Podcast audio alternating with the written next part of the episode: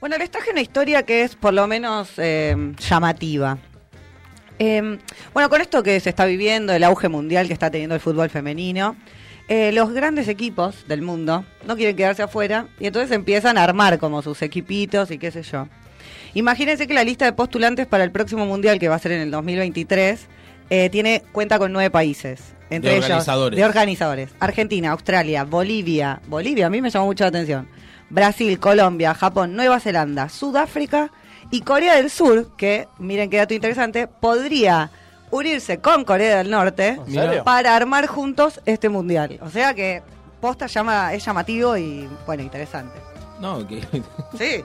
el poder del deporte, Es muy- señor. eh, bueno, claramente tiene que ver con la política, la economía, con un poco de todo, sí, ¿no? sí, Pero- no, pero me, me sorprende mucho. Sí. me sorprende mucho. Bueno, en este contexto, obvio que hemos tenido récords de espectadores, de mm, hinchas, de rating, televisión, todo. de- todo en el mundial y bueno, y en, lo- en los últimos torneos grandes femeninos. Em, el Real Madrid, que no contaba con equipo femenino de fútbol, No me gusta que empezó a buscar la forma de ver, bueno, a ver cómo meto un gancho en la liga porque se me están metiendo todos y yo quedo, es, claro. es como un amigo mío que, que ve un kiosco que se está por abrir y, lo, y hace uno igual, Sí. no deja nada. ¿eh? No, no, No, deja no. nada. No, bueno, pero paren, porque el fútbol femenino desde que se volvió, eh, ¿cómo se dice? Eh, profesional en España, eh, bueno, tenía grandes grandes equipos. El Barça, que es el, eh, fue actual finalista de la Champions. Sí. El Atlético de Madrid, de Madrid, que es el actual campeón de la Liga Española. Y- Y el Sevilla, que también está como bien siempre peleando los primeros puestos. Bueno, hace poco el Atleti de Bilbao que jugaron la final Claro. de la Copa de la Reina, que fue récord hace También muy poco de- en España. Eh, sí, pero el Real Madrid no le había dado bola Nada. Hasta, el, hasta el Mundial que Porque vio que claro, había plata. le decían a Florentino, viste, Florentino, dale, a ver, ¿qué haces si haces algo, qué sé yo? Y el tipo, nada, no, no es el momento, no es el momento, no, no tengo plata, no, no me parece que sea una No, inversión a ver, recordemos correcta. que Florentino es un tipo que, si vos tenés, no sé, a un jugador que hace 40 goles por temporada y no vende 100 camisetas más por año, lo vende. Sí, no le interesa más. No, claro. O sea, Imagínate que convencerlo de, de adaptarse y de crear un equipo de fútbol femenino, que la excusa de plata para lo que es el Real Madrid es casi irrisoria. Sí, sí, sí, sí. Sí, sobre todo porque. eh, pero me parece que no está en el tema en la plata que pudiera demandar el fútbol femenino, sino en la plata que devuelve el fútbol. Claro, Que todavía es poca. es muy Sí, poca. Hasta el En momento. relación es al muy fútbol masculino ni hablar, pero sin relacionarlo con el fútbol masculino, Sí, igual es poca, pero igual sigue en España da ganancia. Se juega, a ver, partidos con 60, 70 mil personas. Sí, está bien, pero el Madrid, digamos, como todo lo que hace, si apuesta, apuesta fuerte Ah, y seguro tendría las figuras más grandes del mundo, Sí, entonces sí. es un presupuesto. Bueno. Bueno, pero adivinen qué se le ocurrió a Florentino. Adivinen Pérez, qué, amoroso. Resulta que la liga, bueno, cuenta con 16 equipos y eh, aparece el Club Deportivo Tacón, que es un equipo que jugaba en eh, la segunda división Parece y que joda el acaba... tacón Para el fútbol femenino. para el fútbol femenino. Bueno, Parece bu- joda. Ah, no, lo sé, no se me había ocurrido, perdone. Bueno, no, sí, porque en realidad es un club que se formó en el 2014 y es un, es un club que solamente tiene equipos de fútbol femenino. Mirá. Mirá, Entonces, bueno, puede ser que tenga algo que ver con... ah, no se me Andá había a saber, puede ser, porque aparte tacón es una palabra Sí, es bastante española. Sí, sí, Puede sí. ser.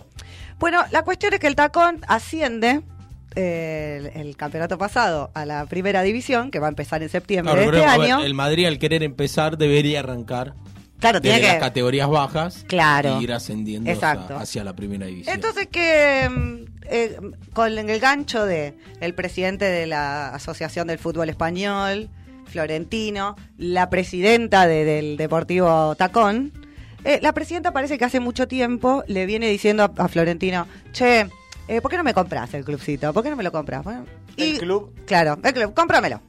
Eh, bueno, Florentino, no, no es el momento, no tengo plata, no me interesa, esto, déjalo, es problema tuyo. Ahora va, no va que asciende. Y Florentino va y le dice, hola, te lo compro. Porque entonces de esa manera compra la plaza en Claro. primera división, digamos.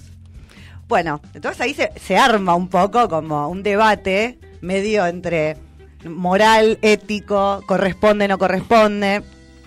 Bueno, la cuestión es que el Club Merengue parece que va a desembolsar eh, 400 mil euros para comprar el club.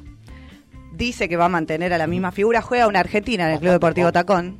¿Qué? Bastante poco. Bueno, Lo que pasa que ponele, el Barça invierte, eh, no sé, 3 millones. El Atlético Madrid tiene un presupuesto de 1.800.000 dólares, eh, euros, perdón. Así que, bueno, arranca con Sí, eso, sí, le- sí. como que le está comprando la plaza y Sí. les dice, bueno, compro todo, el equipo, los entrenadores, toda la novela, vienen a entrenar a la villa madrileña, eh, usan las instalaciones del club y eh, arranco jugando en primera, no tengo que armar toda una estructura de abajo Un sin negocio. saber nada, negoción. Pareciera. Bueno, Acá pero... no estamos tan acostumbrados a eso porque Eh, por el lo- club es un club en, Mm. en Europa donde mayoría se manejan como empresa, sociedad anó- anónima y hasta en México pasa mucho eso de, de- de comprar la plaza para mantener la categoría y Sí, pero acá también en otros deportes. Sí, en el, bueno, en el Eh, básquet, con- en el el nuevo formato pasa, en el vóley. Eh, no, estamos, no estamos acostumbrados en el fútbol.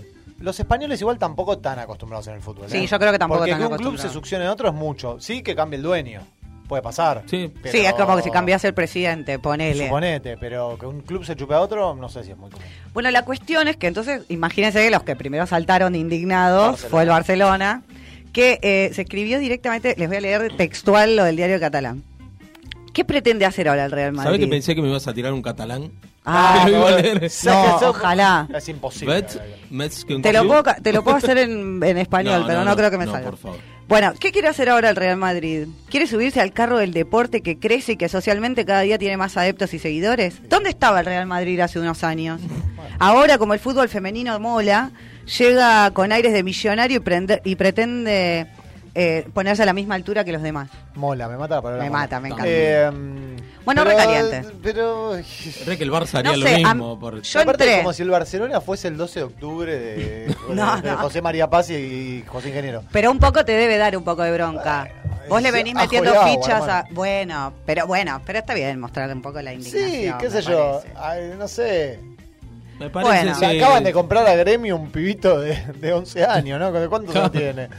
¿20? ¿Cuánto tiene? ¿18 años? ¿Cuál? Le compraron un jugador ahora brasileño por una torta de plata o fue el, el Atlético Madrid El Atlético. que compró un portugués. Sí, No, el portugués te- Joan Félix. ahora me estoy Pero igual, el- a ver, el Barça Digo, viene- común. Barça tuvo un año y medio, un año sin poder Sí, comprar sin jugadores fichar. porque fichó un, un un japonés que encima Ah. ahora está en el Madrid. O sea, que tampoco hablen de los valores. Pero no, pero De última, a ver, posta, ¿eh? está bien, no sé, el Barcelona por ahí siente su ego de ser el equipo más grande. Es algo que va a ser más grande en la liga femenina y le va a dar Total. más, más Yo pelota, pienso, claro, más bueno, a- a- yo entro como en esa dicotomía, como un poco por un lado, me parece que tienen un poco de razón los equipos que sí han eh, invertido plata desde las inferiores, desde hace mucho tiempo, porque la verdad que también es, a- a- se han tenido que romper, porque digo, hoy el fútbol femenino ha llegado a- y ha alcanzado eh, espectadores y vi- televidentes y entradas y digo, y un comercio y mucho más grande. Sí. Hace un año, dos, ni Bueno, pensábamos en el fútbol. Y menos suma. mundial. No, no, lógico. Por eso después, me parece por el otro lado, digo, bueno, preferible que esté a que no. Eh, En última instancia. ¿Sabes cuando, cuando se le va a pasar al Barça? Cuando jueguen el primer Barcelona-Real Madrid, el fútbol femenino en el Camp Nou hasta la mano. Ahí Y se le va a pasar el enojo. Messi siempre tuvo un discurso así respecto de Cristiano Ronaldo de que enriquecía la liga. Siempre Claro. lo eh, tuvo, que es como hacen los jugadores de la NBA, ¿viste? Que siempre se tiran flores de esa manera, como diciendo, eh, está la NBA por encima de la franquicia, del club. En el fútbol yo entiendo que sea distinto, pero la verdad que, digamos, aprovechemos para, para que el fútbol femenino pueda arrancar con valores que para mí el fútbol perdió hace mucho y que los otros deportes tienen. Y seremos, serenémonos, ¿qué es más importante? ¿El Barcelona que despotrique contra esto o que fortalezcan la liga? fútbol No, lógico, que se fortalezcan la liga. Entonces no jodas. Bueno, así que chicos, a partir del 8 de septiembre de este año vamos a tener al Real Madrid femenino en la liga. Y bueno, y veremos cómo le va. Empieza bastante de abajo. Ya está comprando figuras, parece que va a ir Marta. eh, Pare, eh, no, esos son rumores todavía nada. goleador de, goleadora de la historia de los mundiales. Mundiales. Ah, sí. Masculino La y femenino. De Sí. los mundiales, 17 goles en Tremendo. mundiales. Y parece que va a ir ahí al Real Ah, igual Madrid. eh, son rumores, todavía no habría mucho Müller, confirmado. ¿cuánto- ¿Cuántos ¿Quién? tenían? Müller era Le- le- 16. Claro, le, Ah, le ganó 16 y Klose 15 dice- Ronaldo. 15 rounds. en este último mundial, Marta le ganó, La superó. eh, la superó.